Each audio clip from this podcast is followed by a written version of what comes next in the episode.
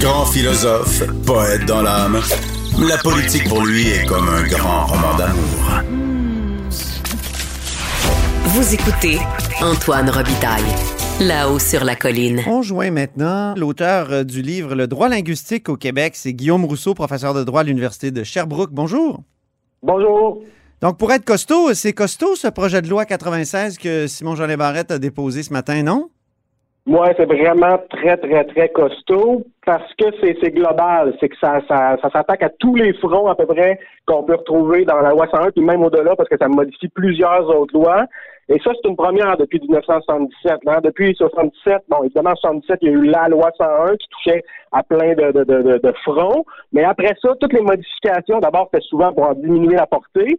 Mais même lorsque c'était pour augmenter la portée, c'était plutôt sectoriel. Hein. Une loi pour plus école passerelle, une loi plus euh, politique euh, linguistique, cégep université, une loi l'affichage. Donc, on avait des petites lois de temps en temps. C'est la première fois qu'on a une loi globale qui vient toucher à presque tous les temps de la loi 101.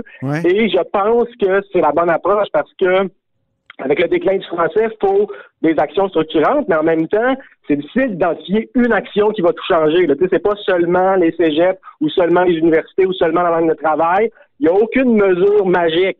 C'est un ensemble de mesures qui, là, les, les, effets de ces mesures-là, non seulement s'additionnent, mais se multiplient. Parce que si vous êtes mieux formé en français, cégep université, puis que vous avez plus de droits de travailler en français, ben forcément, tout ça va faire un continuum, une logique. Fait que je pense que c'est ça la force du projet de loi d'être aussi global. Il y a aussi des euh, dispositions de dérogation qui sont invoquées, euh, mais contre quel type d'interprétation on veut se protéger au, gouvernement du Québec avec cette invocation-là, des, clauses dites non-obstant qu'on appelle comme ça euh, parfois?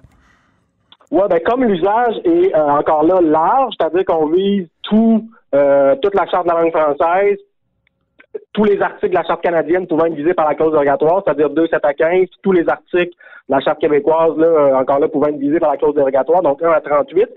C'est donc que c'est difficile de dire, c'est que le législateur ne nous indique pas quel article exactement de son projet de loi pourrait être invalidé en vertu de tel article, de telle charte. Donc, comme c'est global, c'est difficile de le dire, mais rapidement comme ça, euh, moi j'ai tendance à dire que c'est beaucoup la question du droit à l'égalité pas parce que euh, le projet de loi est discriminatoire, mais parce que le droit à l'égalité, la, jurisprudence est tellement changeante, c'est tellement imprévisible, on peut tellement être comme plaideur créatif avec le droit à l'égalité que ben, on peut toujours dire qu'un anglophone qui a pas qui n'aura pas droit à un service en anglais dans telle circonstance, quoique le projet de loi est plutôt euh, modéré là, à égard aux droits des, anglophones, mais quand même, en protégeant le droit de travailler en français à certaines occasions, est-ce qu'il ne va pas entraîner un petit peu moins de services en anglais dans tel ou tel organisme? Et à ce moment-là, on peut dire ah, voilà, le droit à l'égalité de tel anglophone a, pu être euh, atteint dans tel ou tel contexte. Donc, moi, j'aurais tendance à penser que c'est peut-être là que ça se joue, mais encore une fois, pas parce qu'il y a des discriminations flagrantes, flagrantes dans le projet de loi,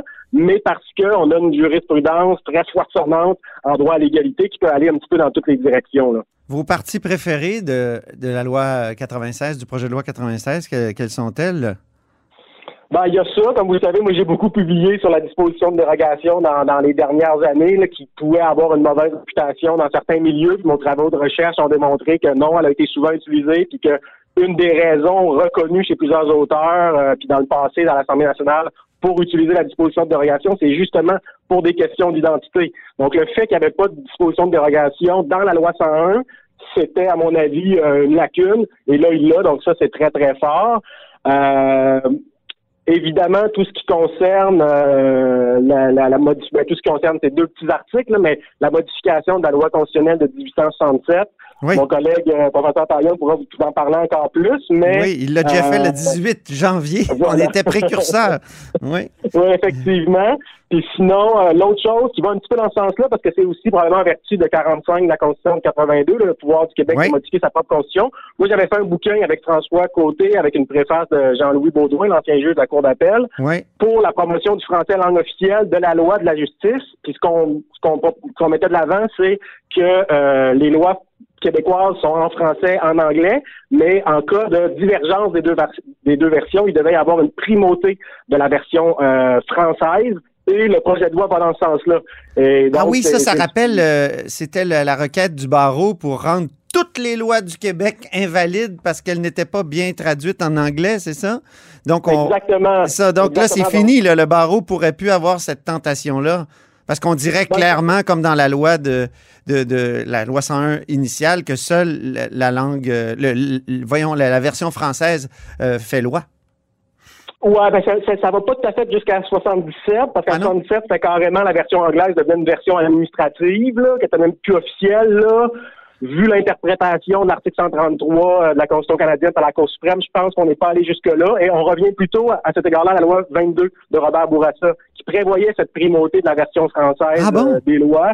Donc, euh, donc c'est intéressant. Et effectivement, c'est notre livre était une réponse au, barreau. Et là, c'est la réponse du législateur un peu euh, au barreau. Mais en même temps, je vous dirais que la version anglaise va demeurer importante. Je pense qu'elle demeure officielle, même si on le dit pas.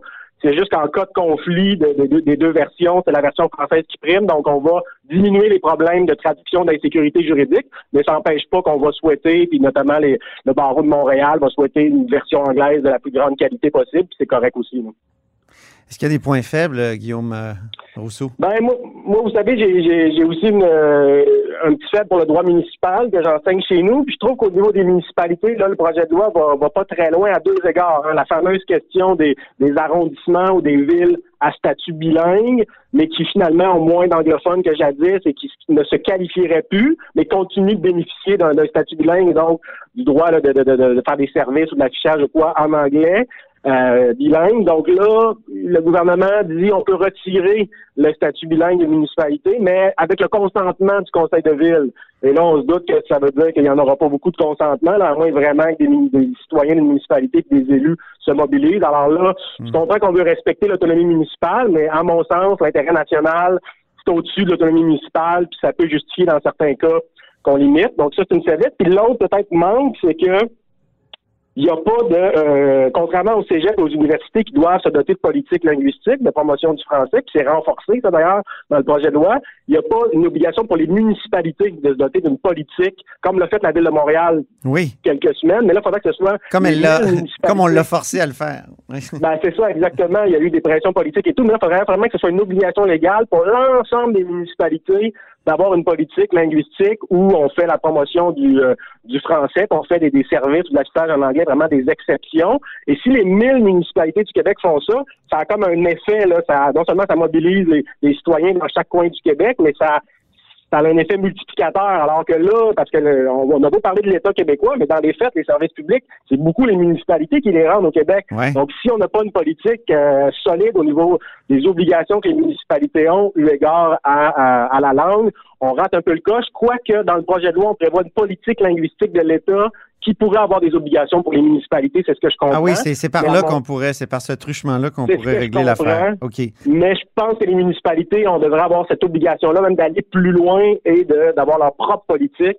Alors ça, c'est peut-être une, faiblesse. Puis là, bon, évidemment, la question du, du cégep français, là, qui n'est pas tout à fait, là, ça, fait penser à un golfeur qui, qui, est très loin sur le verre et qui, qui envoie sa balle là, vers le trou et la balle va jusqu'au bord du trou mais rentre pas dans le trou. Donc euh, le gouvernement, il, en fait beaucoup, on sent que là, quand, on avoir des progrès. Il veut peut-être s'éviter euh, des batailles euh, qui, qui consomeraient trop, trop d'énergie alors que l'essentiel est ailleurs peut-être. Oui, euh, effectivement, c'est ça. Politiquement, on sent qu'il y a beaucoup de mesures, mais qu'elles ne sont pas radicales. Donc, ça, politiquement, effectivement, notamment sur le cégep, ça peut être habile au terme de la politique, euh, de la joute politique, au terme des politiques publiques, est-ce que ça va assez loin pour renverser le déclin du français? Ça, ça reste à voir, mais en tout cas, il y a des pas dans la bonne direction. En terminant, vous avez été conseiller de Pauline Marois, vous avez été conseiller au Parti québécois. Euh, est-ce que ça aurait été possible pour le Parti québécois d'adopter une loi aussi costaude pour refaire la loi 101? Ben, si on compare le projet de loi 96 de ce matin avec le projet de loi, je pense que c'était 14, du gouvernement Marois. Je pense que la comparaison est à l'avantage du gouvernement euh, de la coalition Avenir Québec. Là. Je pense euh, objectivement, même je pense que les, les, les, les péquistes en, conviendront. Donc, effectivement, il semblait pas. Mais il faut dire aussi qu'il y, a une question de contexte historique. Je pense que l'opinion publique de 2012-2013 était rendue là où elle est rendue en 2021. Euh, donc, mais non, effectivement, à l'époque, c'était pas possible au Parti québécois. Mais maintenant, bon, le, le, le, chef actuel du Parti québécois irait même plus loin sur la question des cégeps. Mhm. Mais l'autre aspect où le Parti québécois s'est peut-être parlé, c'est la modification de la Constitution de 1867. Hein? Le Parti québécois en souverainiste, il voulait pas trop jouer dans, le, dans ce film-là, même s'il a lui-même obtenu l'amélioration du, du, fédéralisme. Justement, est-ce que c'est pas la, la dépolarisation fédéraliste souverainiste qui permet des avancées pour le Québec? Oui, effectivement, parce que le, Parti québécois, s'il l'avait fait, on dirait ah, voici une astuce souverainiste. Voilà. Euh, voilà. Donc, il y aurait eu une espèce de présomption de mauvaise foi. On imagine Jean-Marc Fournier. dire ça, On imagine, on imagine Benoît Pelletier peut-être moins appuyer le Parti québécois qu'aujourd'hui il n'appuie le projet de loi de la, coalition de Québec là, de manière totale et sans ambiguïté. Et ça, c'est majeur là, comme, comme appui politique même pour la clause dérogatoire, pour la, modification constitutionnelle, M. Pelletier appuie le gouvernement puis le projet de loi euh, mur à mur. Alors ça, c'est majeur. On, on imaginerait moins ça avec l'ordre d'un projet de loi du Parti québécois. Quoique M. Pelletier est quand même au-dessus des considérations partisanes. Oui, mais quand même, soudainement, on voit le fruit qui mûrit. Lui qui disait toujours que le fruit était pas mûr. Oui, ben disons que le, Québec décide de le, de le faire mûrir seul. Puis ça, c'est moi, c'est ce que j'appelle, puis j'ai un peu écrit là-dessus, l'unilatéralisme. C'est-à-dire qu'avant, on pensait que soit on faisait la souveraineté, soit on négociait avec le fédéral et les autres provinces. Il n'y avait pas d'autres possibilités. Mais il existe une autre possibilité, puis ça fait euh, quelques temps que moi et d'autres en parlons. Non, il existe une possibilité pour le Québec d'agir unilatéralement mettre la clause dérogatoire euh, de manière large, modifier la Constitution de 1867, euh, pousser euh, comme la, la, clause sur la primauté du français. D'après moi, c'est valide constitutionnellement, mais ce sera peut-être contesté, mais c'est pas grave. On, on, va le plus loin possible dans les dans les compétences du Québec, et ça, ça participe de ce que j'appelle l'unilatéralisme, c'est-à-dire essayer de faire bouger l'ordre constitutionnel canadien, pas par des négociations avec le fédéral des autres provinces, mais par le, des gestes unilatéraux du Québec. Merci beaucoup, Guillaume Rousseau. Ben, merci à vous auteur de droit linguistique au Québec et professeur de droit à l'Université de Sherbrooke.